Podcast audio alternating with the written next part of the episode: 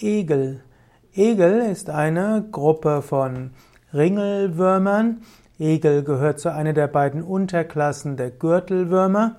Egel sind Parasiten und besonders bekannt sind die sogenannten medizinischen Blutegel. Egel sind sehr spezialisierte, abgeleitete Ringelwürmer.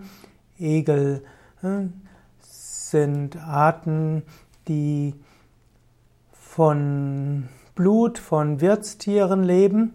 Typischerweise sind sie Ektoparasiten, das heißt, sie leben an der Außenhaut von so, zum Beispiel Säugetieren. Und die, unter den Egeln ist besonders der medizinische Blutegel bekannt und dieser wird seit vielen Jahrhunderten auch in der Medizin verwendet. Blutegel hat zum einen die, oder es saugt das Blut aus und das hat eine Wirkung, eben, dass der Körper anschließend Blut neu produzieren wird.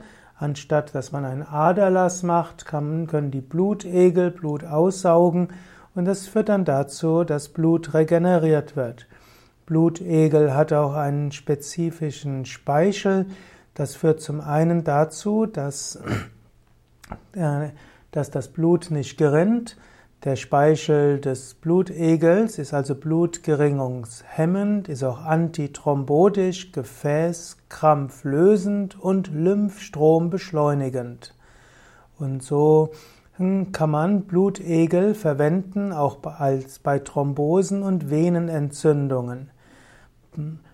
Blutegel können auch Entzündungen und Schmerzen lindern, zum Beispiel bei Arthrose. Blutegel können auch die mit der Gelenkentzündung Arthritis einhergehenden Schmerzen im Fingergelenk deutlich lindern.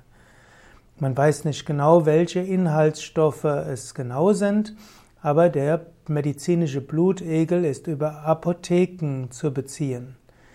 Der medizinische Blutegel gibt es kaum mehr in der Natur.